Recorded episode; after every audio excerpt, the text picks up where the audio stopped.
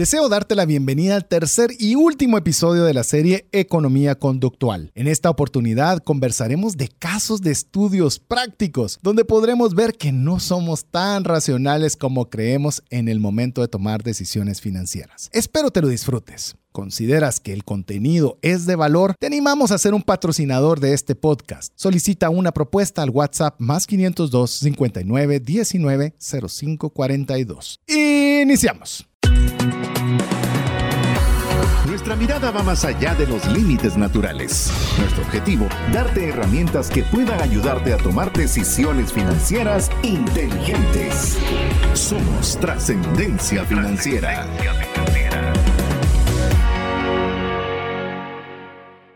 Soy César Tánchez y aunque soy una persona muy perseverante, no fue algo natural, fue un hábito trabajado. Mi nombre es Mario López Salguero y soy fanático de usar sombreros cuando viajo. Me sirven para evitar el calor y la lluvia. Así es, somos Trascendencia Financiera y queremos darle la bienvenida. Mi nombre es César Tánchez y es un verdadero gusto poder compartir con usted un espacio más de Trascendencia Financiera, un espacio donde queremos agradar a Dios con la buena utilización de los recursos que Él nos permite administrar para poder tener suficiente para las necesidades, gustos, lujos que querramos darle a nuestras familias, pero también que tengamos más que suficiente para poder compartir con una mano amiga que tanto necesite de nuestra ayuda. Así que le damos la cordial bienvenida, ya sea que sea la primera vez que usted nos esté escuchando o si bien si ya es parte de la comunidad de trascendencia financiera que nos ha estado escuchando por ya 13 años cumplidos y ahorita el curso del año 14 ya de estar al aire. Así que estamos muy contentos, muy agradecidos, nos sentimos honrados del tiempo que usted dedica en escucharnos y lo único que podemos decirles que haremos lo mejor de nuestra parte para darle el mejor contenido para que usted pueda tener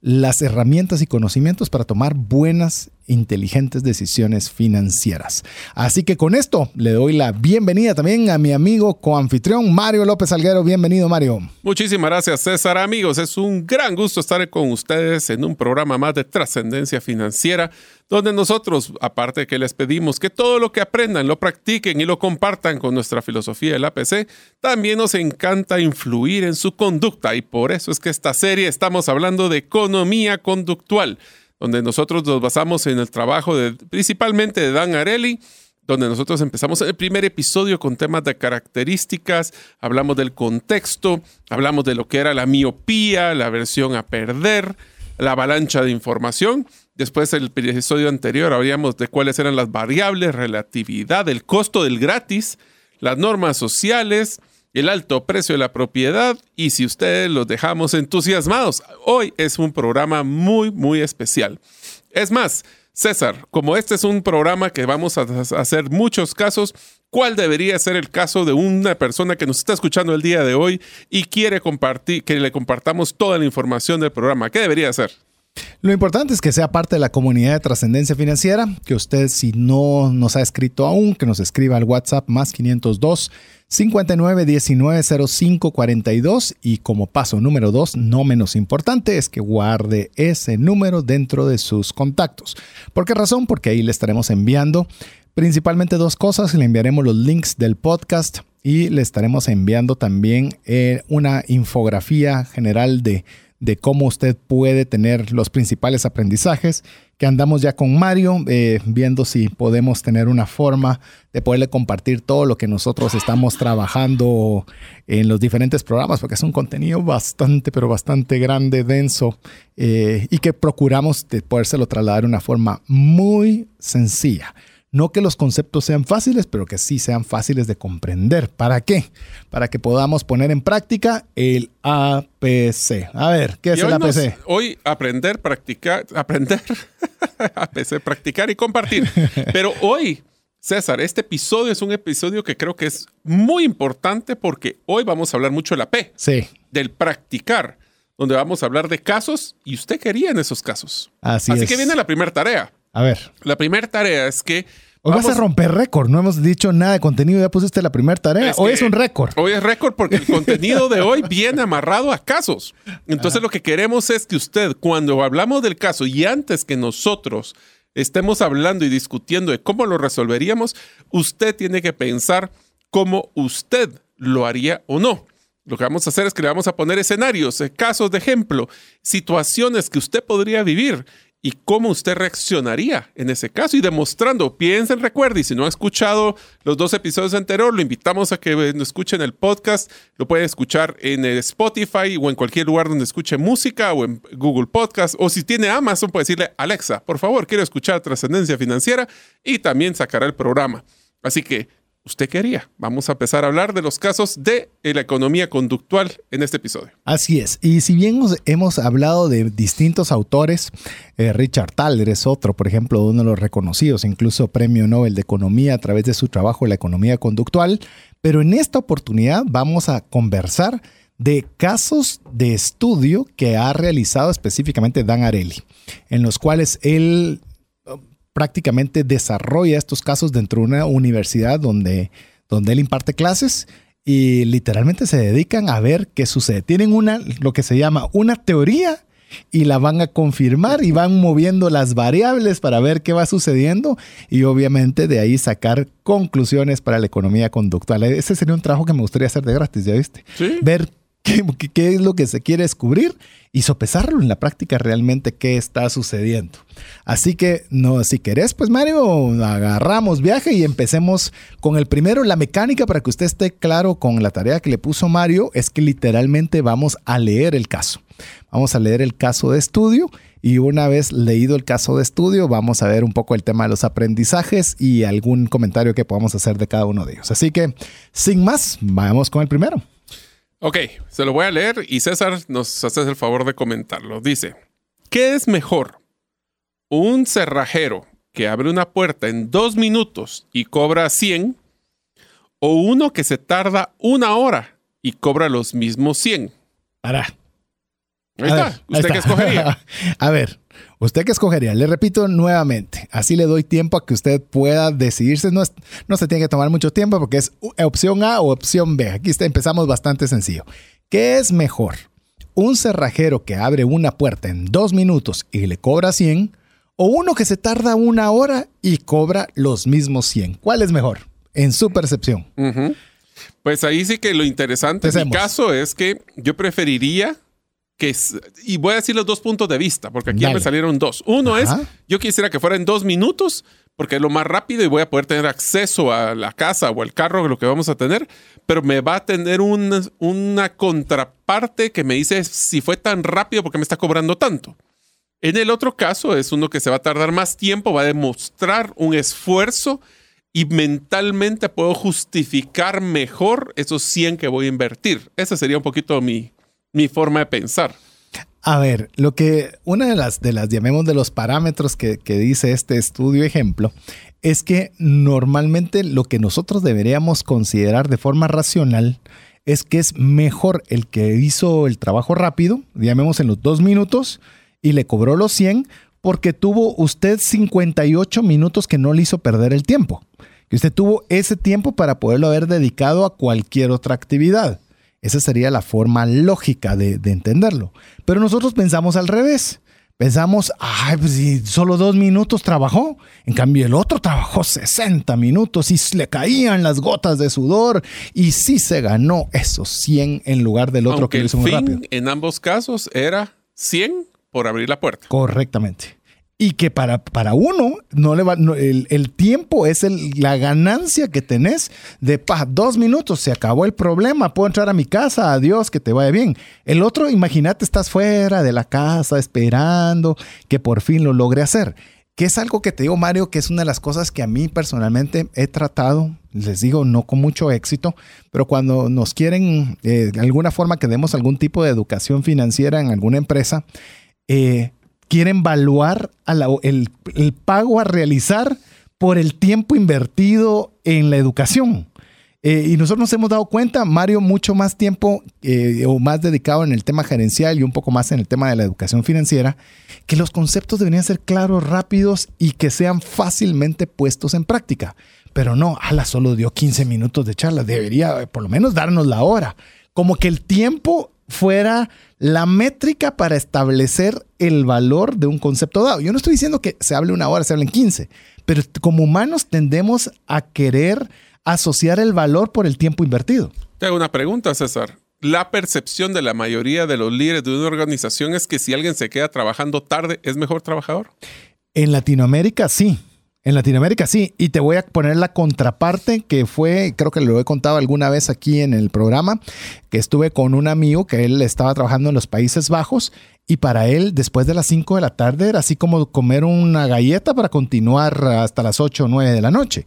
La primera noche se le quedaron viendo, pues la primera tarde se le quedaron viendo así como... Extraño. Qué extraño, ¿verdad? Pero no le dijeron nada. La segunda, la segunda tarde ya llegó el jefe de este mi amigo y le dijo, ¿qué estás haciendo? Pues trabajando, le dice. Si tú haces bien tu trabajo, no tienes que quedarte más tarde de las 5. Si hiciste mal tu trabajo, pues enhorabuena, tienes que reponerlo. Pero te digo, son percepciones hasta de utilización de tiempo, ¿verdad? Así es. Pero es un tema de percepción de valor. Por eso es que la mayoría de la gente piensa que el que se tardó más es mejor. ¿Por qué? Porque hizo más esfuerzo, porque inclusive el costo por hora hombre, en este caso era costo por minuto hombre, fue mejor, porque pagué más o pagué lo mismo, pero obtuve más tiempo de, esfuerzo en ese sentido. Antes de que vayamos al siguiente, se me ocurre algo más. Imagínate, Mario, que te toma dos minutos hacer algo. Yo qué sé. Tal vez no estando frente a alguien, sino alguien te dice, mira, necesito que me des esta solución, cuesta 100. Ok, perfecto, hacerla. Aunque la podamos hacer en dos minutos, tomando en cuenta la economía conductual, más valdría la pena, a menos de que tu, diferencial fuera la rapidez, decir, tomarte más tiempo para que la gente diga, wow, sí le costó, qué dificultad la que tuvo, y apreciar por función de, prueba de trabajo, como se diría en inglés para el tema de criptos, proof of work, de que realmente lograste realizar esa tarea. Pareciera hasta, hasta, hasta buen, aunque lo puedas hacer rápido, mejor Mejor tomate tu tiempo para que lo aprecien para que Se aprecie como que te, tomó más tiempo hacerlo, no Porque te digo, en este caso también, si el cerrajero que se demoró tuvo que intentarlo varias veces, pudo haber dañado tu puerta. Sí. ¿Qué tal si es que esa persona hubiera cobrado un poco más, lo hubieras pagado solo porque se tardó más, porque hizo más esfuerzo? Quizás hasta así. Imagínate. O sea, ahí estamos viendo varias opciones. Que no es la eficiencia de lo que pediste. Es que ese es el punto, que a veces nosotros preferimos que las personas tengan deficiencias o incompetencias para que por gastar más tiempo hayan hecho mejor trabajo cuando el resultado es exactamente el mismo. Y eh, por ahí es donde hemos estado hablando durante toda esta serie, que viene un tema de que no somos necesariamente racionales con lo que queremos. Porque lo que, si fuéramos racionales, queremos que lo haga cuanto más rápido, mejor. Punto. Y además, yo hasta pagaría más por contarle que me apure y vámonos. Y Dios, pues. Sí, porque voy a estar en la calle, por decirle en ese caso, ¿verdad? Sí, sí, sí.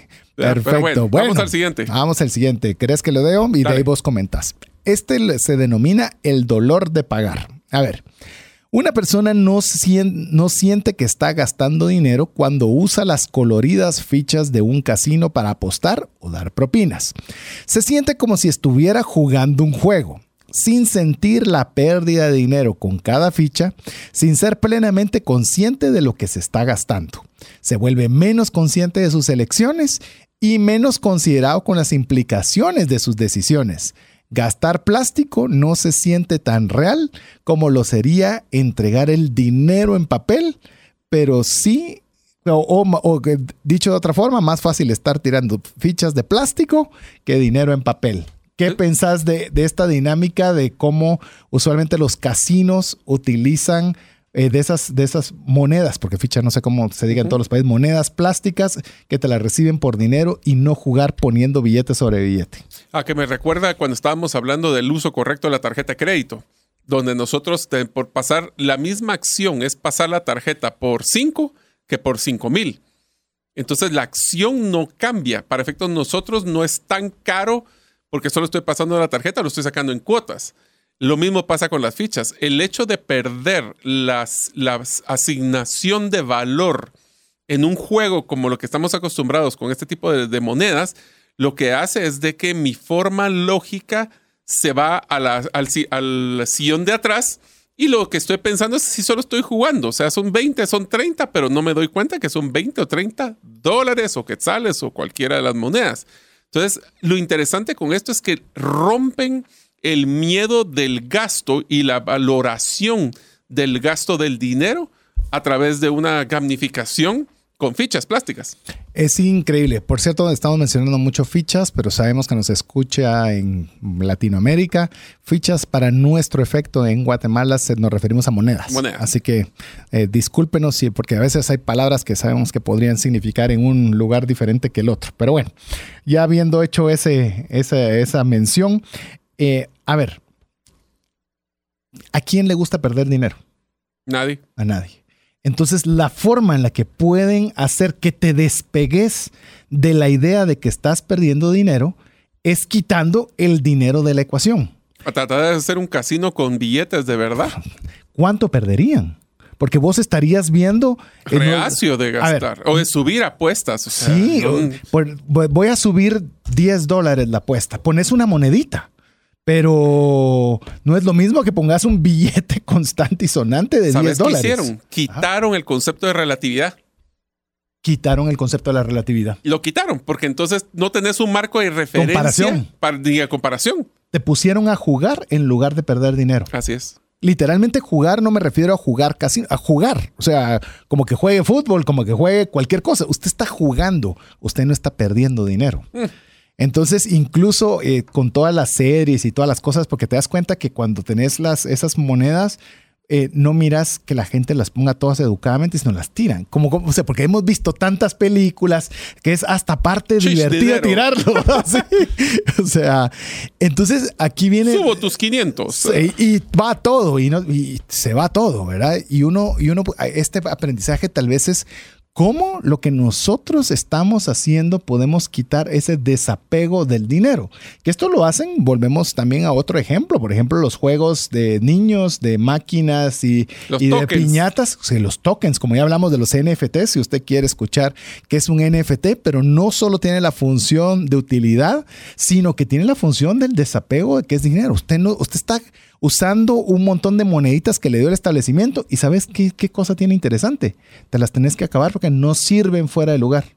O sea, no es de que jugues dos y la cuido a ver si. No, o sea, las tenés que acabar porque no son útiles una vez termines lo que estás haciendo. Yo me quedé con un par de las viejitas para de, ah, colección. ya valdrían algo. Ya valdrían algo. Yo te diría que tiene, tiene un gran, un gran cuestionamiento de igual con el uso de la tarjeta o cualquier cosa que no tenga el, factor de, cuantificación. Te voy a poner un tema como para que lo pensemos. Nosotros usualmente las denominaciones en estos casinos son de 25, 50, 100, independientemente de la moneda. Si usted se pusiera a pensar, esa moneda de 25, usted a veces se ha retirado de comprar un producto porque no le dieron un descuento de 25 centavos. Mm usted qué haría y qué gastaría algo de 25 dólares que sale o la denominación? Cuando uno empieza a hacer, entonces le empezamos a poner la relatividad a esa moneda. En ese momento nos damos cuenta de que estos juegos están, lo que están queriendo es exactamente que gastemos más de lo necesario o que tengamos ese desapego emocional al tema del dinero que es eh, donde se entiende, porque estamos uniendo casi que toda la serie en este programa cuando hablamos de lo gratis. Así es. Que, la, que obviamente, yo, eh, si usted ha ido alguna vez a, Las Vegas, por mencionar un lugar, eh, por ejemplo, le entregan unas como tarjetas que le dicen que son de descuento para que usted pueda tus bebidas son gratis en el casino. Es lo que te iba a decir. Y vos metes esa tarjeta en cada una de estas máquinas Vos crees que solo es para acumular puntos, ¿no? Están viendo tu patrón de gasto, qué tipo de máquinas usas, cuánto tiempo estás dedicándole. O sea, le estamos entregando toda la información valiosa que si eres una persona que comienza a gastar mucho, te van a regalar el hospedaje, te van a regalar las entradas a los conciertos. ¿Por qué? Porque el gratis tiene poder. Recuérdense lo que hicimos. Claro, obviamente se lo va a pagar con todas las apuestas, pero usted no sintió que perdió dinero. Usted se sintió como que estaba jugando. están dando gratis cosas. Están dando gratis. Va, voy a decir este siguiente caso, César, porque este es uno de los que nos encontramos casi que en el día a día. Dice, y amigos, ¿qué harían ustedes? Pónganse a pensar. ¿Cuál compraría?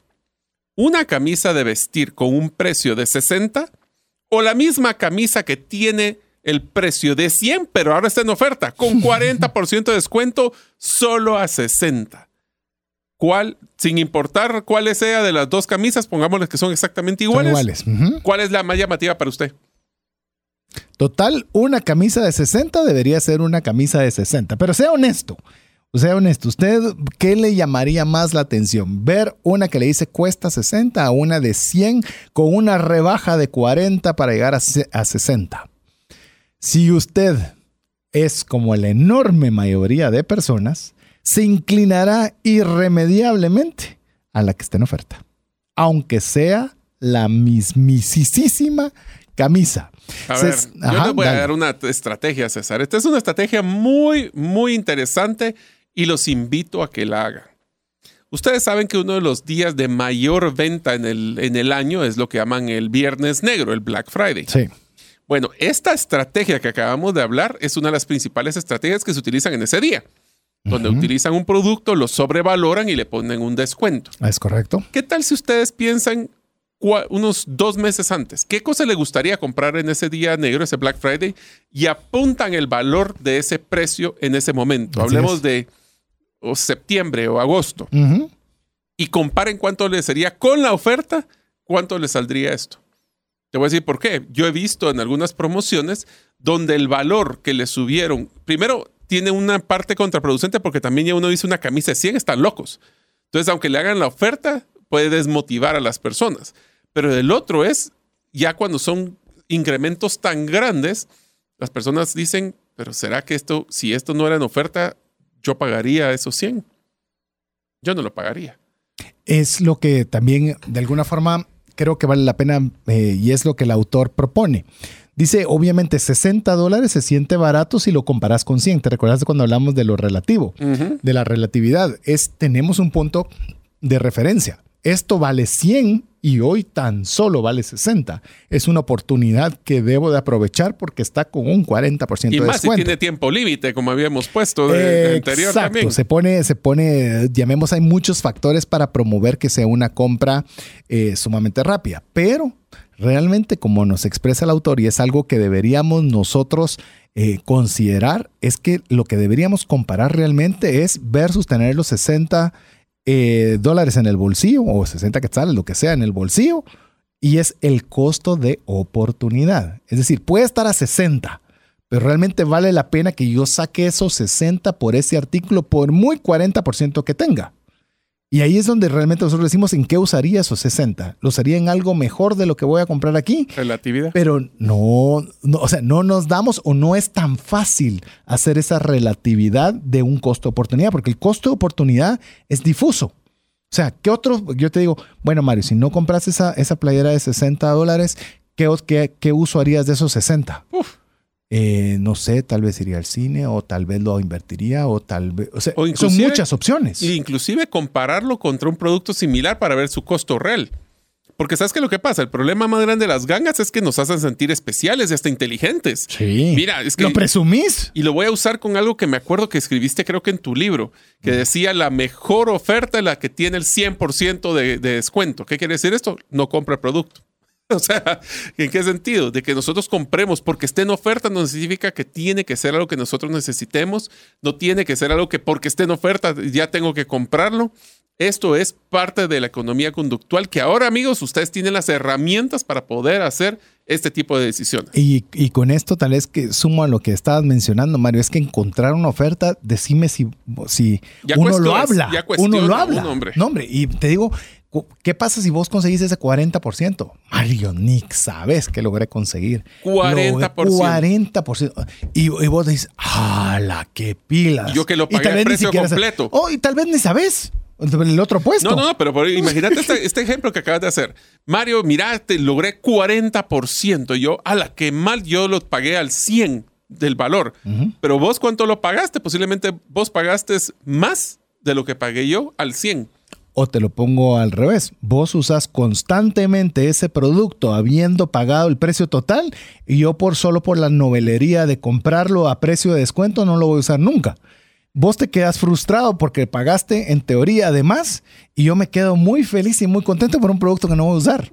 O sea, te cuenta la serie de irracionalidades que están pasando en tan solo un ejemplo que es cotidiano. Y si va a Estados Unidos, esto es pan diario. y ahí es... donde creo que entra la estrategia que platicamos cuando hablábamos de ventas o compras por Internet, de tenga paciencia, respire, procese, analice. Nunca compre impulsivamente, aunque es difícil. o trate de evitar comprar impulsivamente y tómese su tiempo para comprar. Nadie lo está apresurando. Es tu dinero y usted decide y usted tenga esa relatividad con productos similares y vea por el uso si usted cree que vale la pena ese costo de oportunidad. Así que cambie su conducta. o por lo menos que como, como le llamamos, no se puede solucionar un problema que no conoces. Y ahora comenzamos a ver cómo funcionamos realmente como seres humanos. Pero bueno, estamos apenas agarrando calor, tenemos una buena cantidad de casos más para que vayamos eh, disfrutando la idea. Si usted está donde quiera que esté escuchando el programa, que se la pase bien, que comparta junto con nosotros y nos escriba al WhatsApp más 502 5919 05 42. Mientras usted lo hace, lo dejamos con importantes mensajes para usted. ¿Te gustaría aprender a invertir en criptomonedas y también a realizar una estrategia de inversión? Te animo a llevar los cursos que hemos desarrollado con este tema en herramientasprácticas.com. ¿Sabías que según Employee Financial Wellness, un empleado ocupa más de 144 horas laborales al año lidiando con problemas personales de dinero? Mejora la productividad de tu empresa proporcionándole a tu equipo educación financiera. Solicita una propuesta al WhatsApp más 502 59 19 05 42 decisiones financieras diligentes que honran a Dios y provean recursos para nuestras familias y prójimo. Así es, estás diciendo que respiremos, así que... a ver, a ver, amigo, usted junto con nosotros, tómese tres segundos para respirar, porque necesitamos respirar. Va a pesar ahora si lo compro. Ah, no. ya, ya, comprémoslo. a ver, vamos con el siguiente caso. Bueno, amigos, si tienen hambre, esperemos que sí, eh, a estos momentos que nos estén escuchando, ¿qué les parece esta situación? Digamos que tenemos que elegir entre tres hamburguesas y quiero que piensen no solo tres hamburguesas, sino tres pedazos de carne. Ok. Uno es de 8 onzas, una de 10 onzas y uno de 12 onzas, o sea, dos onzas de diferencia cada uno. Es muy probable que escojamos la hamburguesa de 10 onzas. ¿Por qué? Porque la de 8 tal vez la vemos muy pequeña y la de 12 ya es demasiado. Que lo vimos en el programa anterior. Que lo vimos en el Estamos perfectamente satisfechos al final de la comida. Pero si estas opciones fueran 10, 12 y 14 onzas, es probable que volvamos a elegir la de en medio y nos sintamos igual de felices habiendo comprado una hamburguesa de 12 onzas y probablemente no habiéndonos acabado. Entonces, ¿por qué es que si sabemos que es el tema relativo, de los precios, y lo vimos en, el, episodio anterior, nos gusta escoger el de en medio. Así es, es que es un tema que creo yo que también buena parte es parte de, de culpa. Es decir, no quiero ser culpable, gastar mucho o comer demasiado en el de 12, que fue el ejemplo inicial, pero tampoco quiero quedarme insatisfecho con la de 8, entonces voy a ir por el de 10 onzas. Pero vea qué es lo curioso, en, la, en el siguiente ejemplo, no sé si usted lo pudo pudo ver la diferencia. Exacto. Y 10, 12 y 14. Es correcto. Lo racional hubiera sido que si usted escogió la primera vez, escogió las 10 onzas, que en la segunda opción usted escogiera las 10 onzas, que era la unidad de medida más pequeña. Pero no, tendemos a ir por la elección de en medio. Pero te la voy a poner más complicada. Imaginemos los precios que usualmente están en estos menús, donde el de 8 onzas vale 100, el de 10 onzas vale 110 y el de 12 onzas vale 140. ¿Por qué? Porque entonces dice uno, ok, ya irme al de 12 onzas ya es mucha la diferencia, pero es poquita la diferencia entre el de 8 y 10. Entonces voy a agarrar, voy a maximizar mi retorno de mi dinero escogiendo la que yo creo que es la mejor retorno, que es la de 10 onzas. Y como lo vimos en el ejemplo anterior, es que nosotros queremos sentirnos, y no lo digo otra vez, lo digo con el máximo de los respetos, queremos sentirnos inteligentes con las decisiones que tomamos es, normal, natural, humano. Pero a veces nosotros no nos estamos dando cuenta. Que nos jugaron ya la vuelta antes. Que están jugando con nosotros en el momento de hacer nos están guiando a la solución que es de mayor beneficio para la empresa. Así es. No le estoy diciendo que todos lo sepan, pero una buena cantidad de lugares ya lo saben. ¿Qué significa esto? Que si usted tiene ganas de comer, el mismo ejemplo que dio Mario, Usted quiere la de 10 en cualquiera de las dos opciones, la de 10 onzas. Oye, dice, sí, pero solo por 10 adicionales comería más, pero no tiene por qué gastar esos 10 más. O sea, sería y no sabemos si te lo vas a acabar. Pagaste por algo que no comiste. Exacto. O sea, no le vas a encontrar mayor deleite, mayor gusto, sino simplemente estás sacando una relación, como bien lo mencionaba vos, Mario, de beneficio por lo pagado.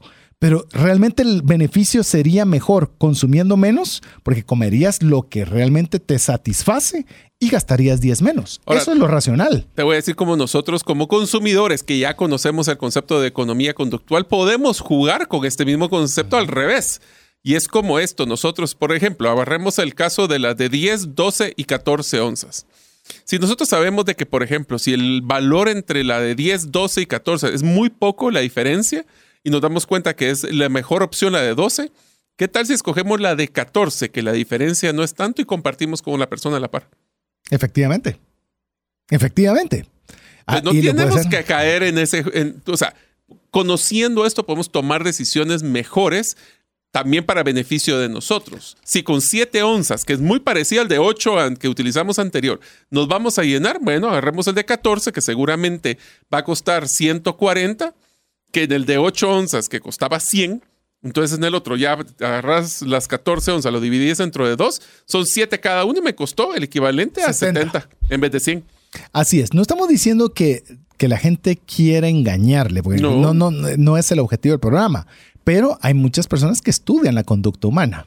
Y al estudiar la conducta humana, nosotros realmente tenemos que saber cómo es que funcionamos para poder tomar decisiones eh, eh, conscientes. Así es. Vamos con el siguiente ejemplo. Oiga bien. Nuestra aplicación favorita está a la venta. 50% de descuento. Emocionante, ¿verdad? Pero tengámonos un segundo. ¿Por qué nos importa la venta? ¿Por qué nos importa lo que solía costar? No debería importar cuánto, o sea, cuál fue el costo en el pasado ya que eso no es lo que cuesta ahora. Pero debido a que no tenemos forma de saber cuánto vale ese preciado app, comparamos el precio actual con el precio antes de la venta, llamado el precio regular, y lo tomamos como un increíble indicador de su valor actual. Se lo pongo más sencillo. Es decir, usted ve un app que está al 50% de descuento y usted dice, esta es la oportunidad de la vida, la voy a agarrar ahora es muy probable que usted ni siquiera sabía cuánto costaba ese app hasta el momento que le apareció la oferta. Pero como está en oferta, ya lo platicamos el programa anterior, usted se ve sumamente tentado a creer que es algo increíble y que no debería dejar pasar, aunque puede ser que ni siquiera sepa cuánto valía antes. Te lo pongo así, César. Imaginemos de que ustedes, amigos, igual que todos nosotros, nos toca ir al supermercado. Y hace un año compramos exactamente los mismos productos que esta vez. Esta vez compramos todos los productos en oferta y aún así gastamos más que el año pasado. ¿Qué es lo que estamos haciendo? Estamos comparando contra el precio regular y aunque esté en oferta, está más alto que lo que estaba el año pasado. Aparte que es un tema de inflación, sí, yo sé que es un tema que afecta. Que también lo puede leer en Finanzas en tiempos de guerra, que hicimos un refresh sobre esa temática. Y, también al hacer el dinero, hablamos mucho sobre inflación. Entonces, aunque sea un tema de inflación, es un punto donde nosotros tenemos que validar cuánto es el valor que yo estoy dispuesto a pagar y no dejar entrar a ese concepto de sobreprecio, subprecio, oferta, descuento, porque entonces primero nos confunde y a eso es a propósito. No si te has dado cuenta que a veces uno mira las ofertas eh, en algunas tiendas, ese 3x2 o después del tercer producto eh, tanto, o compre cuatro y le damos más descuento. Esa es otra promoción muy común ahorita en nuestros supermercados. Compre cuatro y hay precio especial, pero entonces le obliga a uno a comprar más productos. Cuando realmente, por ejemplo, una pasta de dientes, necesitas cuatro pastas de dientes, ¿cuánto te van a durar? Dos años, un año y medio, versus que necesitas una nada más. Entonces, este tipo de influencia de la comida, ahora espero que la próxima vez que vayan a comer a un restaurante se pongan a ver los precios y la diferencia, y la psicología de cómo está esto. Y en el tema relativo no es contra el precio que ellos ponen, porque ¿cómo sabemos que el precio regular es un precio competitivo? No, es que no tenías. Entonces lo que se hizo fue ponerte. Ellos te dan la referencia. ellos te dan la referencia. Que de hecho hay un, hay un ejemplo bien interesante, también otro caso con lo que mencionabas de supermercados, que se lo comento ahora. Dice, si una botella de shampoo cuesta 16 dólares, que tal lo que usted quiera, y una del doble de tamaño cuesta 25, de repente la botella más grande y la más cara parece una gran oferta, por lo que es fácil olvidar la pregunta de si realmente necesitamos tanto de ese producto o esa marca o shampoo en el primer lugar. Es decir, miramos eh, que en el momento, ala, pero es el doble y me sale a mejor costo. Entonces, a la hora de comprar estoy ahorrando dinero. Cuando realmente en lugar de sacar los 16 que tenías pensado, paraste sacando 25 por un producto que shampoo tal vez sí lo vas a usar, pero pensemos en cualquier otro producto. Pensé en perecedero. Suponete. Te llevas el doble de tomates, pues vas a poder comer el doble en ese periodo. Pero te salieron más baratos. Ah, sí, cada uno es individual. si lo miras el tema de precio individual y si te das cuenta en los lugares donde se vende en volumen, usualmente ponen precio por unidad. ¿Por qué? Porque se evidencia que son precios sumamente bajos por unidad. Así es. Pero la pregunta importante es, ¿y lo necesitas? ¿Lo vas a usar? ¿Te lo vas a comer? Porque a veces pagamos, ahorramos mucho pero a veces lo tenemos que tirar o ¿Y ¿Cuál es el ticket promedio de, este tipo de almacenes de, de, alto volumen? Es un ticket promedio alto. Y te voy a decir otra cosa, y aquí viene un factor que no hemos todavía platicado, César, ¿Mm? y es que el hecho de que yo pague los 25 me voy a ahorrar y lo voy a poder, en vez de comprar shampoo cada tres meses, lo voy a comprar en nueve meses. La pregunta es, ¿qué hubieras hecho con ese dinero del 25 a 16 en tu vida cotidiana? ¿Lo hubieras podido invertir? ¿Lo hubieras hecho en otra cosa? ¿Te das cuenta de que el por comprar mucho ahorita, que te va a salir más barato, y tenés un costo oportunidad de tu flujo de caja? A mí me preocupa todavía más si el producto no satisfizo tu, tu necesidad. Te quedaste con un gran bote. Imagínate que pues, estaba, eran distintas marcas, la del 16 y la del 25 pero a la hora de hacer los números decís, me conviene más las del 25, aunque yo el que he comprado siempre es el de 16. Pero al hacer lo otro, imagínate que pagaste más, te quedaste con una mayor cantidad y voy a hablar absolutamente tonteras porque no conozco sobre eso, pero imagínate que te da una reacción en el pelo. O sea, tiraste el dinero. Tiraste el dinero. Ah, tiraste el dinero porque no tenías ni siquiera la referencia de la calidad, la referencia de tu cuero cabello, no tenía referencia de nada pero te dejaste impresionar por el precio más económico comprando más. Pero es que me ahorré dinero. Es, inteligente, como lo leíste vos. Nos sentimos inteligentes de haber hecho una buena decisión financiera. Y Pero es que es inteligente no integral. Es inteligencia, es, estamos demostrando inteligencia lineal. lineal. Una univariable en vez de verlo multivariable. Correcto. ¿Qué le estamos diciendo? Mire, es, son cosas que todos estamos en esto. Por eso consideramos muy importante conversar de este tema. el siguiente yo lo quiero leer. Dale, este inclusive creo que lo hemos mencionado muy similar. Dice, imagínense que salimos un sábado por la mañana a hacer dos mandados.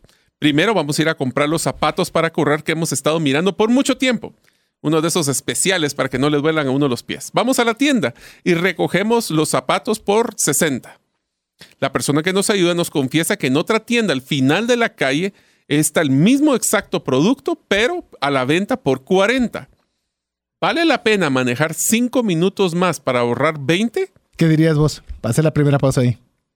Te lo voy a poner así. 5 minutos, 20. Sí. Yo voy, yo por supuesto. Sin lugar a dudas. Sí, lo haría. Sin lugar a dudas. Suponete todavía cinco minutos, ponete que es en un centro comercial y te dice, mire, ese está caminando, dándole la vuelta, ahí están a ese precio. ¿Lo haría? ¿Usted también lo haría, amigo o amiga? Ok, vamos con la siguiente parte del ejercicio. dale, dale, dale, Pero sí irías. La mayoría de las personas y nosotros diríamos que sí. Ok, va. A ver. Ahora, vamos entonces. Ahora tenemos que nuestro segundo mandado, porque eran dos, ¿verdad? Ahora tenemos nuestros zapatos, nos embarcamos en nuestro segundo, en nuestro segundo recado, tarea.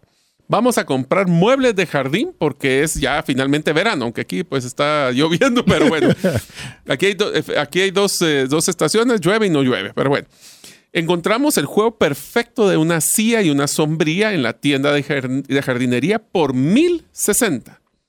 Una vez más, el empleado nos informa que una venta en otro lugar que está a 5 minutos, podemos obtener el mismo conjunto de 1060 a 1040 pasamos cinco minutos, vamos a gastar cinco minutos en ir a, esta oferta por ahorrarnos ahora los 20. No. ¿Pero por qué si son los mismos 20? Correcto. Pero no, es que 1060 pero la gran vuelta para que me lo den en 1040, porque lo asociamos por porcentaje. A ver, uno, uno dice, aquí a penitas me están bajando 20 por una compra de 1060. Sí, es muy poco. Pero, de, pero no justifica mi, mi tiempo, ni la gasolina, ni el parqueo. Pero es que, pero si fueran los zapatos de 60 40, sí, porque estás ganando casi ese 33% de ahorro. pero racionalmente, en tu bolsillo, son 20 en ambos casos. Sí, pero es que pero forma de criterio es relativo porque eh, de 1060 a 1040 es muy poquito porque son mil y pico. En cambio el otro es casi el 30% de ahorro, entonces es demasiado. No justifica mi tiempo en el grande y en el pequeño, pues obvio que sí. Pues. Te lo pongo así. En la primera compra, mentalmente dijiste es un 33% de descuento por 5 minutos de mi tiempo. Es fantástico. Súper. Pero en el otro es un 1.9% de descuento. Nah. Te lo pongo así. Si te lo plantearan todavía peor en porcentaje, mire, si usted va cinco minutos, le van a hacer el 1.9% de descuento. Ay, Dios, ¿para qué? Aquí está mi tarjeta, cóbreme de una vez, se acabó. Pero si en el otro te dicen igual, a la vuelta está 33% de descuento.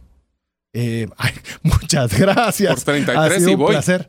Aunque nominalmente y lo que tengamos en nuestro bolsillo, que al final de cuentas es lo que importa, representaba 20 en las dos oportunidades. ¿Se da cuenta lo irracionales que nos comportamos a veces en la toma de, decisiones financieras? Es increíble. Casos idénticos manejados de forma absolutamente diferente. Espero que ustedes, amigos, estén pensando exactamente en las experiencias en su vida que hayan tomado una decisión parecida. Donde nosotros pensamos, por ejemplo, en este caso, ¿qué tal si no hubiera sido cinco minutos? Yo te hubiera dado ese 33% y son 15 minutos. ¿En qué momento ustedes irían más lejos? O sea, ¿qué porcentaje? A ver, pónganos, ayúdenos a mandarnos ese, ese, ese mensaje en el WhatsApp de, trascendencia financiera al más 502 59 19 05 42. Si ustedes tuvieran ahorita que manejar, porque no el producto que está aquí, pero está en oferta en otra tienda, ¿qué porcentaje justificaría que ustedes manejaran 15 minutos de distancia entre una tienda y la otra?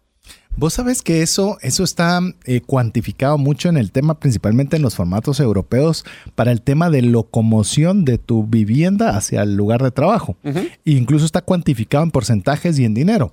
Y creo que lo he contado en alguna ocasión aquí en el programa, que este amigo siempre de los Países Bajos que les he comentado, eh, se movieron de una ciudad a otra y les compensaban el traslado en metro que es equivalente a 45 minutos en metro, que para nosotros que vivimos en Guatemala 45 minutos es nada, pero eh, para estos países desarrollados, pues obviamente sí significaba, en lugar de llegar en 10 minutos a mi trabajo, voy a tomar 45 y les iban a hacer un incremento de salario, si no recuerdo mal, 15-20% de descuento. Me dice mi amigo que parecía una oferta sumamente razonable, que las personas no estuvieron dispuestas, ni aunque les pagaran el metro, ni les aumentaran el salario por el tiempo invertido en movilización. Este, este, esta pregunta que vos haces, Mario, ahí, para que nos conteste nuestra audiencia, es parte del estudio. Obviamente no entramos a tanto detalle, pero es parte del estudio que les fueron incrementando los minutos para saber hasta, ¿Hasta qué, hasta dónde es que tu relación tiempo, descuento, dinero te permite llegar para tomar a una decisión diferente. Bueno, espero que ustedes nos estén mandando ese porcentaje para poder decir si realmente manejarían esos 15 minutos adicionales. A ver, antes de que te dejo la siguiente para que la puedas leer, Mario. ¿Qué tal si usted es un comerciante y en lugar de decirle le descuento 20 dólares o 20 quetzales, si es un producto de alto costo, usted lo representa en porcentajes? Ya vio cómo nosotros no asociamos, si es bajo costo, perdón, si es bajo costo la cantidad de dinero. Porque uno dice, wow, de 60 me descuentan 20 es un montón pero que usted vea qué es lo que le conviene para ver cómo pensamos. Porque si nosotros decimos esos mismos 20 por un producto de alto costo, no va a ser atractivo. Entonces, tal vez tenemos que le regalo, eh, yo qué sé, la hielera para que ponga algo que tenga el valor de 20. Ah, exacto. Siempre los mismos 20, pero, tiene gratis. pero en algo que se valore más que los 20 que estamos hablando. Exactamente. a ver, démosle siguiente. A ver, pongan atención, pues, amigos, porque necesito que contesten rápido esta pregunta. Si yo les hago una esta estas dos preguntas, ¿cuál responderían de manera más rápida o contundente? A ver. César, ¿qué querés cenar? O César, ¿querés pollo o pizza para la cena? La segunda, mil veces. ¿Por qué? Porque la primera no sé qué quiero comer. no sabría decirte. Es porque hay sin fin de opciones. o sea, hay miles. es correcto. Y de todos modos, la que vas a decir, de todos modos, te van a decir que no. eso, eh, eso. Eh, es una broma entre casados. Es una broma entre casados y la voy a contar porque esta, esta la, tuvimos con mi esposa. Le decía. Eh, a mi hija, por ejemplo, cuando era más chiquita, le decía, mi hija, ¿quieres ponerte este vestido porque le iba bien? Y la respuesta venía, no. Entonces al no se enojaba mi esposa porque eso era la, la, elección que ella quería. Y yo le digo, es que la pregunta fue mal planteada. Le dijiste si quería o no quería. Tú te respondió que no. Entonces la pregunta correcta es, ¿quieres este o quieres este dentro de dos opciones que tú quieras darle? Así es como nos tratan, como yo le dije a, mi niña chiquita, es más fácil cuando las opciones son cerradas. Creo que te interrumpí todavía, o ya creo que habías terminado no, es, el caso. Es eso, es, más fácil cuando le damos una limitación, una, una cantidad finita de respuestas para que escojas, a que lo dejas totalmente abierto a ver qué quieres o qué es lo que... Eh, a ver, estimado cliente, ¿en cómo le podemos servir el día de hoy? Que ese es uno de los errores más grandes a la hora de contestar el teléfono. Muy buenos días, los saludamos. Eh, muy buenos días, gracias por llamar a la empresa. ¿En qué le puedo servir hoy? Pues en nada, o en mucho, o mire. En cambio, si contestamos, mire, nosotros, por ejemplo, que fuéramos un tema de repuestos. Muy buenos días, ¿cómo le podemos ayudar en que los repuestos del día de hoy le mantengan su carro funcionando? O sea, limitemos a lo que es nuestro contexto y las opciones que queremos, que queremos nosotros. No que, y si el cliente lo dejamos libre, se puede ir por una respuesta que no es la que queremos nosotros. De hecho, hay un restaurante de comida rápida en Guatemala que no importa lo que usted pida, le dice, y no le gustaría acompañarlo con tal postre.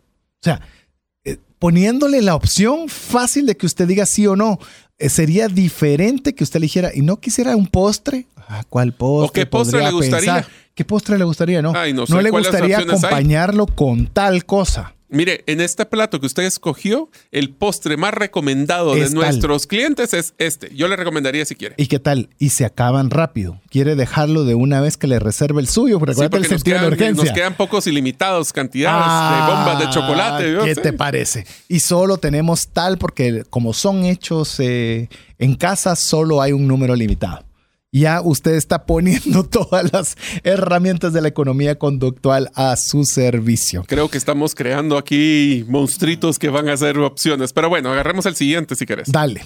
Entonces, un estudio utilizó, es más, le voy a este, mencionar y, lo vamos a dejar cuajar En, el, descanso y en el, en el tiempo libre para que lo platiquemos al cierre. Dice, un estudio utilizó ofertas de suscripción de una revista que se llama The Economist, es muy buena, para ilustrar el problema de la relatividad. En ese ejemplo, los lectores podrían obtener una suscripción en línea por 59 dólares, una suscripción impresa por 125 y una suscripción impresa y en línea por 125. Así es. Es decir, se lo voy a recordar de una vez pues, para, para, que usted lo tenga claro.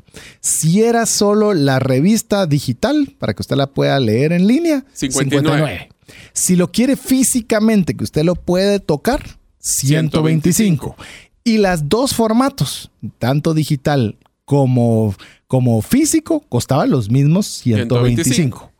¿Cuál escogería? ¿Cuál escogería? A ver, piénselo bien. ¿Le querés, que los dejemos pensar en, durante, durante... Hagamos el pausa y que usted piense, ¿qué escogería usted en esas tres opciones? Revista en línea, 59. Revista impresa, 125 revista impresa y en línea, 125. ¿Usted cuál escogería? Y compártanos su respuesta al WhatsApp más 502 59 19 05 42. A diferencia de las anteriores, no, le hemos dado mucho tiempo para pensar, pero hoy sí lo va a poder hacer tranquilo escribiéndonos a nuestro WhatsApp. Y discútalo con sus amigos y con este, que estén en el carro con usted o en donde esté escuchando el podcast. Coméntenlo a los demás. ¿Qué escogerían ellos? Así es, por eso es que queremos que usted baje el podcast para que usted también lo pueda tener incluso en sus sesión de mercadeo, en su sesión de ventas. puede servir para ventas y mercadeos. Para poderle que su hija así escoja el vestido que usted quiere. Deje de dar opciones. o mejor dicho, déle las opciones limitadas a las que usted quiere dirigirlo. Así que mientras usted nos escribe, lo dejamos con importantes mensajes para usted. ¿Te gustaría aprender a invertir en criptomonedas y también a realizar una estrategia de inversión? Te animo a llevar los cursos que hemos desarrollado con este tema en herramientasprácticas.com. Cuando llega una enfermedad, surgen dos preocupaciones, la financiera y la salud. Tener el seguro médico adecuado te permite concentrarte en lo más importante, recuperar la salud. Contrata un seguro que te dé acceso a los mejores hospitales del mundo y con cero deducible en hospitalizaciones en Guatemala. Solicita el tuyo al WhatsApp 5995 4444. Mensajes vía WhatsApp 502 5919 0542. Así es, muchas gracias a cada uno de los mensajes que usted nos está enviando. Le recordamos que tenía usted que escoger entre tres alternativas. Una versión de la revista de Economist Digital por 59 dólares, una suscripción impresa por 125 dólares y, la, y las dos formatos, tanto físico como impresa, también por 125 dólares. ¿Cuál es la que usted hubiera escogido? Pero esto tiene una serie de variables, así que iniciamos con la primera variable. A ver, la primera variable es que damos por hecho de que la primera percepción que todos ustedes se dieron cuenta es, pues si voy a pagar por la impresa, 125. 125, me van a regalar la en, línea, porque no me están cobrando la diferencia. Correcto. El número era bien escogido. O sea, no tiene sentido comprar solo la física. No, ni tampoco solo la digital. Sí, bajo esta perspectiva, no. O sea, de hecho, la mayoría de personas a las que se les hizo este estudio coincidieron con ello. El 84% de las personas escogieron la versión impresa y digital por 125. Pero oiga algo adicional. Ninguno eligió la, la, opción de impresión por 125. Y solo el 16% escogió la que era la versión digital. era, era ¿Para qué voy a escoger eso si el otro me la dan gratis? Es correcto. ¿Cómo voy a agarrar la versión impresa solita cuando por el mismo precio me van a dar ambas?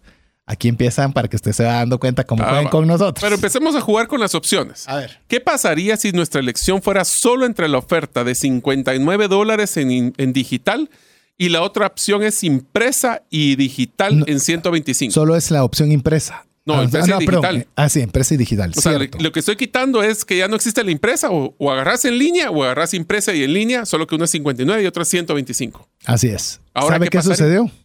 Porque ¿Usted qué escogería? A ver, ¿vos cuál escogerías? Ah, yo, yo siento que, pero es que yo porque leo ya en línea, tengo el, el enfoque hacia solo la página digital. Yo también agarraría digital porque es una gran diferencia. Estás hablando que me costaría más del doble, tener los dos formatos. Digo, ¿para qué quiero yo eso? El mismo contenido, dos formatos. El mismo contenido, dos formatos, no le encuentro sentido. También agarraría solo la versión. 68% escogen solo la parte digital. Se dan cuenta que solo, solo quitamos una opción. Ahora ponete a pensar. Estás hablando en, en ventas. Veamos en ventas. El 84% escogió 125 Imagínate cuánto de dinero extra obtuvieron en la venta poniendo una tercera opción. Versus que solo el... ¿Qué? Del 16% original que habían escogido, solo quitando la opción de impreso, subió a 68%. Imagínate, tendrías el 32% fueron los únicos que compraron los dos formatos, versus el 84% cuando hubieron tres opciones. ¿Por qué? Porque te pusieron comparada la, llamé usted, compararon darte solo lo impreso versus darte las dos cosas. Se miraba demasiado atractiva versus la otra opción. Y en cambio aquí no hubo parámetro. Pero aquí la ventaja es de que como era obvio de que las personas no iban a escoger solo el impreso si por el mismo valor obtenían lo otro, lo que se dieron cuenta es que el señuelo era la parte impresa. O sea, las personas del Economy sabían que las personas no iban a escoger ese, pero se la dieron porque las primeras, lo primero a las personas les encanta tomar decisiones entre opciones. Y segundo, pusieron sus puntos de referencia para que pudiéramos tener esa subjetividad. Y eso nos ayudó a que las personas le seleccionaran lo que nosotros queríamos. Y dice. Ajá. no, ¿ibas a decir algo? No, no, dale. Ok. Es decir, si usted se da cuenta, el haber puesto lo que se considera como un señuelo, lo llevamos, nos llevó a tomar una decisión que es mucho más rentable para la empresa que al haber tomado únicamente la opción digital cuando había dos opción opciones. de valor relativo. Y ese valor relativo estaba muy amplio. Estabas hablando de 125 a 59. O sea, la diferencia era muy grande. Más del doble. En cambio, la otra te pusieron las dos a la par y resulta que decís, ah, las dos a la par, esta tiene mucho más, mucho más sentido. Y este ejemplo lo que nos evidencia es que cuando nos enfrentamos a comparaciones que son obvias o fáciles, nos olvidamos del contexto más amplio, las opciones alternativas. En este, en este experimento, tanto la opción de 59 dólares como la opción de no gastar dinero absoluto en el Economist es una opción que podríamos estar también considerando. Vos sabes que esta misma situación la hicieron en, antes, mientras vos ya preparas el siguiente caso, la hicieron con una, con una máquina que servía para hacer pan. eh, en la cual era una, una, opción sofisticada y de alto costo, la cual eh, nadie la compraba, simplemente nadie la compraba. Entonces vino obviamente una persona de economía conductual y aplicó este mismo ejemplo y puso a la par otra, otro tipo de máquina de hacer pan sumamente sofisticado, absurdamente caro y con mil cosas. Y resultó que de repente se comenzó a vender esa máquina que antes no se vendía porque ya había una opción de referencia. Sí, es que Solo por la opción de referencia. Increíble. Y es más, podemos poner una opción de referencia que sabemos que jamás vamos a vender. Por supuesto, de esa no había existencia. Ese, era señuelo. Y tenías una. Y la que está en exhibición. Sí, para poder tener un buen señuelo. Pero bueno. Pero bueno. vamos al siguiente. Así que estén preparados porque piensen qué harían ustedes. Imagínense que acabamos de gastar 100 dólares en un boleto de un nuevo ah, espectáculo en Broadway. Ya sabe que Broadway son muy buenos programas. Musicales, principalmente. Cuando llegamos al teatro el día de la inauguración, miramos en nuestro billete y descubrimos horrorizados que hemos perdido la entrada. Uf. Afortunadamente, tenemos otro billete de 100 dólares en nuestra billetera. ¿Compraríamos otro boleto? Pausa. ¿Vos comprarías otro boleto? Sí, porque ya estoy ahí ya estoy ahí, es el esfuerzo, ya gasté el dinero, la parqueo, todo. Pero vos no vivís, vos no te fuiste de viaje, porque obviamente si uno va de viaje, ni modo, ahí tiene que hacerlo. Vos vivís ahí. Vos vivís en el sector de Nueva York, puedes ir hoy, mañana, pasado. Yo no lo compraría. Y te voy Yo no lo compraría. Y te voy a decir por qué. Ya me pasó. Cuando una vez tuve oportunidad, cuando fui a certificarme con Storybrand, compré una. A mí me encanta ver comedias y, hacer eh, la parte de improvisación de comedia compré el ticket y me fui. Habían dos teatros que se llamaban iguales, solo que uno era la, antigua y el otro era el nuevo. El nuevo estaba a tres cuadras de mi hotel y el otro estaba a tres millas. Me fui al viejo, tres millas de lejos. Cuando me di cuenta, agarré de regreso el taxi, pero cuando llegué ya había empezado. Yo ya no entré. Llevaba media hora, 40 minutos de un programa de como hora y media. Entonces dije yo, bueno, para ir a ver el final y no entender, ya ni no compré otro ticket, porque también como en el otro lado tenía la confusión, yo no compraría. Así es, yo tampoco. Obviamente, si vas de viaje, te das cuenta cómo cambia la, dinámica, que no debería cambiar. Ahí sí. Porque ya te fuiste, ya hiciste toda la vuelta. es, el tema de los 100 dólares contra el esfuerzo realizado. Correcto. Va, pero aquí no había esfuerzo. Vivías en, la región, eh, simplemente te diste cuenta de este escenario. Vos y yo no compraríamos otro boleto. Seguí con el caso. Va. Entonces, cuando la gente se hace esta pregunta, la mayoría de nosotros diríamos que no. Después de todo, ya gastamos el dinero en el boleto, el boleto se perdió, pues ni modo, es una lástima. Ahora, si le pedimos a la gente que imagine que siguió adelante y compró un boleto de reemplazo, ¿cuánto dirían que les costó esa noche de teatro? 200 dólares. 200 dólares. Los 100 que perdí más los 100 nuevos que... ¿Vos también? Sí, igual. Va, estamos ahí. Usted, amigo, amiga, su, su propia matemática cuánto cree que le costó ver ese show. Así es. Entonces, la mayoría de nosotros diríamos que la experiencia nos costó 200 dólares el costo combinado del primero y el segundo boleto. Ahora imagínense que las cosas fueran diferentes el día del espectáculo. No compramos un boleto por adelantado, pero aún así igual estamos entusiasmados de ver la producción. Cuando llegamos al teatro, abrimos la billetera y nos damos cuenta que hemos perdido uno de los dos billetes de 100 dólares que teníamos ahí. Oh, oh estamos en problemas. Es un montón de dinero. Ahora somos 100 dólares más pobres. Afortunadamente, todavía tenemos otro billete de 100 dólares. Eso sí. Entonces, ¿compraríamos el boleto o simplemente nos iríamos a casa? Ahí te lo pongo otra vez yo. Yo sí, yo sí compraba yo el sí boleto. lo compraría. Sin yo lugar dudas. Porque una, una cosa no, no tiene tuvo nada que ver con la otra. O sea, burro yo que lo perdí. Pero mí mismo la fregó. Yo tenía pensado entrar al show y voy a entrar al show. Voy a lo que voy. Ahí está. Entonces vos y yo coincidimos. Vamos a ver cómo vamos con usted, amigos. Sigamos. Ahora, la mayoría de las personas dirían, vamos para adelante y obtenemos el boleto. ¿Cuánto sentiríamos que hemos pagado por él? En este caso, la respuesta es obvia. 100. 100. Porque el otro se perdió, pues no era ni modo. Entonces, es que somos, somos algo, algo irracionalitos, ¿verdad? Pero... Aunque las personas reaccionan de manera diferente en esas dos situaciones, la perspectiva puramente económica son esencialmente lo mismo. Lo mismo. Pero en ambos casos hay un plan para un espectáculo, un papel perdido por valor de 100, uno era un billete, otro era el ticket. Eh, y, bueno, un billete, un, ticket y un, billete, de 100 dólares. Ajá, ya sé uno de eso Pero desde la perspectiva humana hay una clara diferencia. Si yo me pongo a pensar las dos opciones, uno me costó 200 y el otro me costó 100. Correcto. En este caso, el papel perdido se llama la entrada de teatro. En el otro caso, el papel perdido se llama un billete de 100 dólares. ¿Cómo podría el pedazo de papel hacer la diferencia? ¿Cómo podría este fenómeno hacer que vayamos al espectáculo en un caso y, nos vayamos a la casa en el otro? Es, es ridículo. O sea, o sea, y amigo y amiga, nosotros le estamos diciendo qué decisiones hubiéramos tomado ante cada una de las fuimos Directo a lo que dice. Y para efectos prácticos, la salida salió en 200. Pero en una, la persona toma decisión de regresarse a su casa y en la otra toma decisión de continuar con el teatro. Porque nuestra cabeza tiende a compartimentalizar. no solo eso, sino que te das cuenta de que en un caso separamos el tema de la pérdida del billete, que no tiene nada que ver con la razón de ser, porque eso se perdió a saber ni dónde, versus que en el otro era el ticket. Y el ticket sí tiene una asociación directa al programa. Por eso que le pongo 200 a uno y 100 al otro porque el billete perdido no tenía nada que ver con la gestión de ir al espectáculo. En cambio, el otro sí. El otro era asociación por bruto. Ese mi mismo el dinero. mi mismo la fregó, la hizo mal mi mismo. Ah, sí. Entonces, usted se da cuenta cómo nuestra cabeza hace como compartimentos. De decir, yo no pagaría 200 por ir a un show de teatro, pero sí pagaría 100 por el show de teatro y 100 que los hubiera perdido.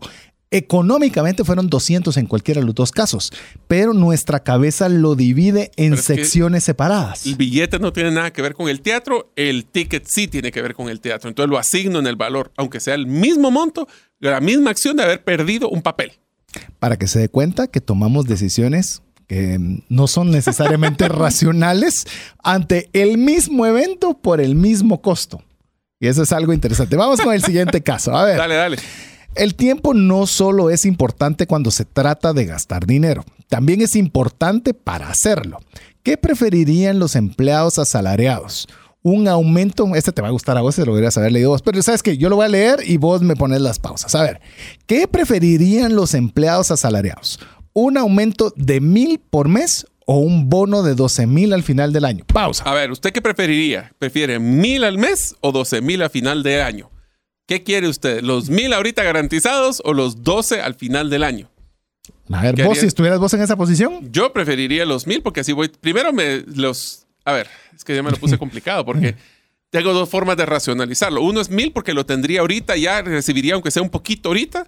En el otro es, como soy yo, es que no lo quisiera los mil porque así no me lo gasto, sino que lo dejaría para los 12 mil a fin de año. Ahora lo confundió Mario. Ahora lo importante es saber es que le di los dos pasos, los dos, los dos, puntos de vista. A ver, lo racional es preferir mil al mes porque si recibimos el dinero, porque recibimos el dinero antes, de, que termine el año.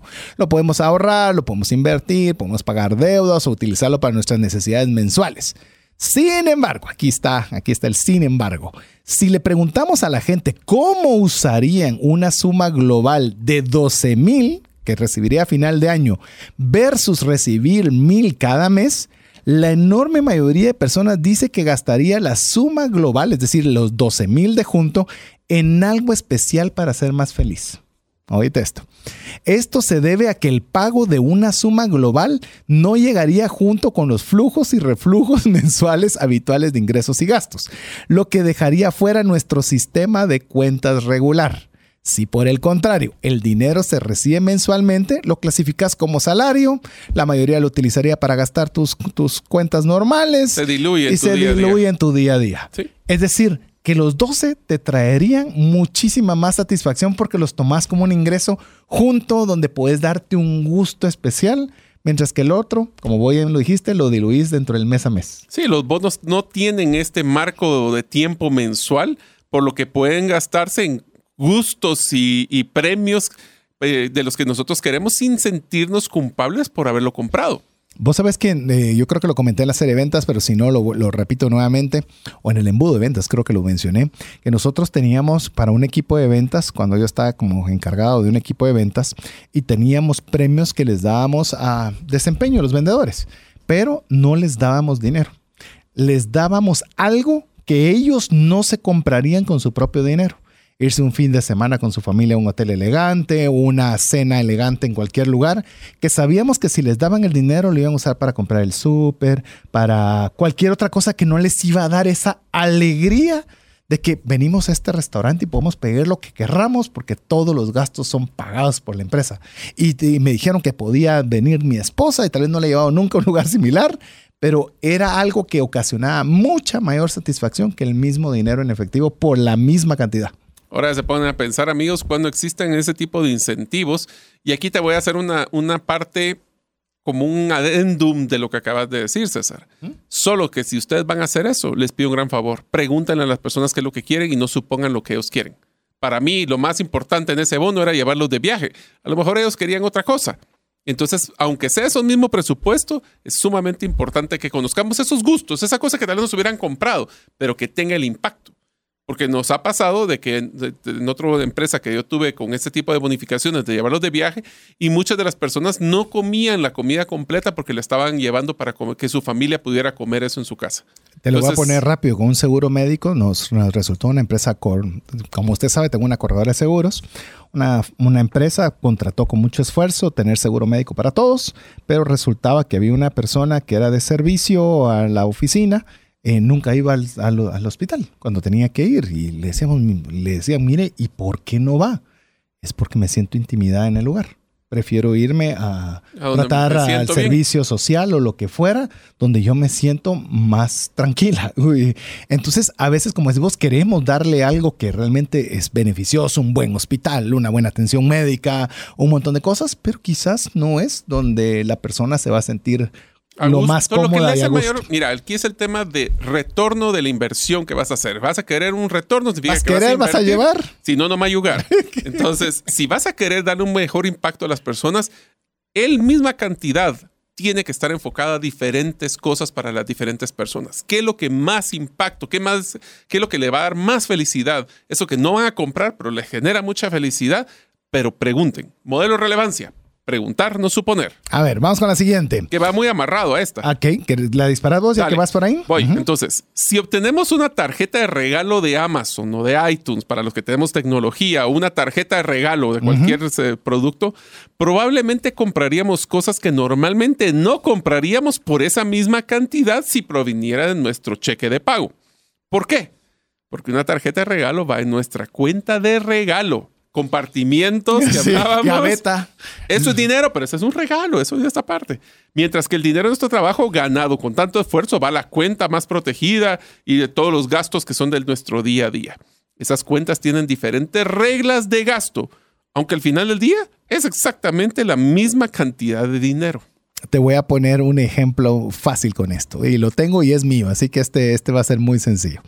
Eh, normalmente desde que todos somos muy digitales, ya las llamadas por teléfono para tu cumpleaños cada vez son menos, ya no digamos los regalos, ¿verdad? Los regalos casi están en época de extinción, ¿verdad? Entonces cuando viene un regalo es muy apreciado, ¿verdad? Y tengo a mi, a mi cuñada con su esposo que casi siempre tienen dilema de, de qué me van a regalar y ellos ya saben que me gusta leer, entonces me regalan una tarjeta de Amazon para que yo pueda comprar los libros que me gustan. Es más, yo casi que ya lo presupuesto que cada año voy a tener una cantidad de dinero que me van a regalar para, para uh, surtir mis libros. No compras libros o películas esperándolo. Casi el día que no me lo regalen ya no sé qué va a suceder. El tema, el tema, lo que yo quería decirles es que eh, yo no tengo una cuenta de Amazon. La, la, maneja mi esposa. La verdad nunca he tenido, no me pregunte por qué, pero seré de las pocas personas del mundo que no tengo una cuenta de Amazon. La maneja mi esposa y obviamente cargamos la tarjeta de regalo en la cuenta de mi esposa. Mi esposa compra algo X que igual lo necesitábamos para la casa. O sea, igual era una compra de casa. Pero yo estaba ofendidísimo de que mi tarjeta de regalo de mis libros se había ido para otra cosa que no era para mis libros. Disculpa, pero era tu tarjeta para tus regalos, para tus gustos, aunque hubieras tenido que gastar de todos modos de otra forma. absolutamente. pero es que mi caja es mi caja. Es correcto, es, que eso es lo curioso de este asunto, que eh, de igual el dinero de pago iba a salir de mi bolsillo, pero yo no quería que tocaran mi tarjeta de mis regalos porque eso es para mis libros. Eh, así somos de curiosos. Vamos con la siguiente, a ver, el dolor de pagar es el resultado de dos factores distintos. El primero es el desfase entre el momento en el que nuestro dinero sale de la cartera y el momento en que consumimos el bien por el que hemos pagado. Oiga el segundo. El segundo factor es la atención que le damos al pago en sí. Entonces, aquí va una fórmula. De hecho, queremos hacer un programa de fórmulas financieras, a ver si lo paramos haciendo, Mario. Que esta es la fórmula. Dolor de pagar es igual al tiempo más la atención. Entonces, ¿cómo hacemos para evitar el dolor de pagar y cómo afecta esa evitación la forma en la que valoramos el dinero? Pues bueno, hacemos lo contrario de lo que crea el dolor. Aumentamos el tiempo entre el pago y el consumo y disminuimos la atención necesaria para realizar el pago. Es decir, entre menos nos duela pagar, es más fácil que tomemos una acción de compra. Lo hacemos muy fáciles. Lo hacemos. Ojo. Ese es lo que está diciendo en pocas palabras es si a nosotros nos la ponen fácil, nos fuimos feos. nos fuimos feos. Esa, es, otra frase. Sí, eh, nos fuimos feos. Está bien. Seguite con la otra porque va con temas, temas relacionados. Ok, vamos a la siguiente. Dice, imagina que hay una aplicación en nuestro teléfono que usamos para identificar canciones. No, no voy a decir el nombre de la común de esas, pero bueno. Nos encanta encontrar música nueva. Así es que escuchamos estaciones de radio universitarias. Buscamos bandas sonoras de películas, etcétera. Cuando escuchamos algo que nos gusta en una tienda o en un auto, le damos una pequeña aplicación y se identifica la cual es la canción y ya. Sabemos y sabemos exactamente hasta las versiones que hay de la misma canción. Así es. Entonces, ¿qué sucede cuando intentamos usar esa maravillosa aplicación una vez y aparece un mensaje que nos informa que de ahora en adelante, si queremos usar la aplicación, debemos de pagar un cargo único de 99 centavos? ¿Qué pasa en tu caso? ¿Cómo te pones? Bravo, ya no la uso. Yo también. Aunque existe una gran propuesta de valor de SEA para nosotros, porque sí la usamos. Y comprobada. Así es. Ajá, pero sí, ese es el caso. ¿Qué hacemos? Bueno, pagamos alrededor de un dólar, o sea, es un monto bien pequeño, por la aplicación o vemos de encontrar algo similar gratis, incluso si no funciona bien. Un dólar es claramente no es mucho en estos esquemas de cosas, particularmente algo que enriquece nuestras vidas. No es mucho en comparación con la cantidad de dinero que gastamos en un café. No digamos en un tema del tránsito, la gasolina, ahora que está altísima, es ridículo. Mas, sin embargo, de manera el cambio de gratis a un dólar nos hace vacilar en pagar por lo que hemos tomado ya por nada esto. No podemos, no dudamos en pagar cuatro dólares a veces por un café con leche, pero un dólar por una aplicación que sí nos da valor, eso sí no lo hacemos. Qué indignante es este proceso. Te das cuenta, y eso es lo que hablábamos también en el programa anterior, es que cuando ya le pones un valor a algo, se ancla decir, esto era gratis y ahora me lo van a cobrar. Esto me lo han hecho con correos electrónicos, me lo han hecho con un montón de cosas. Y qué desagradable es cuando vos ya estabas acostumbrado a algo. No importa el monto. No importa el monto. Es que es, un dólar. Es el hecho de que estoy pagando cuando antes me lo daban gratis. O lo tenía un dólar y ahora me quieren cobrar cinco. O sea, por eso es que es bien importante cuando usted quiera hacer este tipo, planificar precios, estrategias, promociones, porque lejos de hacer algo porque usted va a decir, pues si la gente está feliz, yo estoy dándole mucho más de lo que espera. Y un dólar, ¿quién no tiene un dólar? Ah, pero cuando ya estábamos acostumbrados. es más, solo para que usted vea esto y le voy a dar este dato histórico. ¿Usted sabía que la primera patente que defendió Amazon.com para su tecnología fue la de hacer compre con un clic? Eso fue lo que más tuvo que defender esa tecnología, es decir, no 50 clics compra en un clic. No llena el formulario, no llena la tarjeta cada vez que compra, es de una sola. De una sola. Quíteme el dolor de comprar, lo hacemos Quíteme el dolor de comprar. Aquí va a ser rapidito. Vos sabés lo que es harakiri, ¿verdad? es el sacrificio, bueno, era eh, cuando un samurái se mataba por mantener su honor. Harakiri es lo que nos dijeron con este clic. Solito nos estamos metiendo la daga en el pecho para comprar rápido. Nos quitan el dolor de tener que hacer el proceso. Y entonces lo que hacen es que nos, nosotros no cuantificamos ese dinero, lo hacemos fácil. Hacemos fácil. Así que aquí hay dos formas de poderlo ver. Desde cómo usted puede volverse un comprador más inteligente hasta también poderse volver un vendedor más inteligente conociendo la economía conductual. Va en camino. Así es. Ya cuando siente ya, ya se fue. Tengo cinco cajas esperándome en el enfrente de mi casa. Eh, sí, ya te, te, podría contar historias sobre esa vuelta, pero se nos acabó el tiempo para seguir conversando de esta temática. Esperamos que usted se lo haya pasado fenomenal. Yo me la pasé súper bien. Es más, ni siquiera sentí el tiempo, así que Mario, llegamos al final. Amigos, lo más importante de esta serie es que no se trata de que ahora ustedes estén cuestionando cada cosa que está sucediendo, lo importante es de que ustedes conozcan de que existen estas estrategias, que nosotros como humanos tomamos decisiones emocionales y no necesariamente lógicos, para que tomemos ese descanso, ese respiro en nuestra próxima decisión. Eso nos va a ayudar a trascender financieramente de una forma más rápida. Así es. Cuéntenos qué tal le pareció la serie de economía conductual. Si le gustaría que hiciéramos una continuación, una parte 2 de este, de este tema, pues o otro tema que usted quiera recomendarnos, es bienvenido. Hágalo al WhatsApp más 502 5919 0542. Así que en nombre de Mario López Salguero, Jeff en los controles, su servidor César Tánchez, le damos las gracias por estar con nosotros en este programa y esperamos estar con usted la próxima semana, si así Dios lo permite. Mientras eso sucede, que Dios le bendiga. Por hoy, esto es todo. Esperamos contar con el favor de tu audiencia en un programa más de Trascendencia Financiera. Esta es una producción de iRadios Guatemala Centroamérica.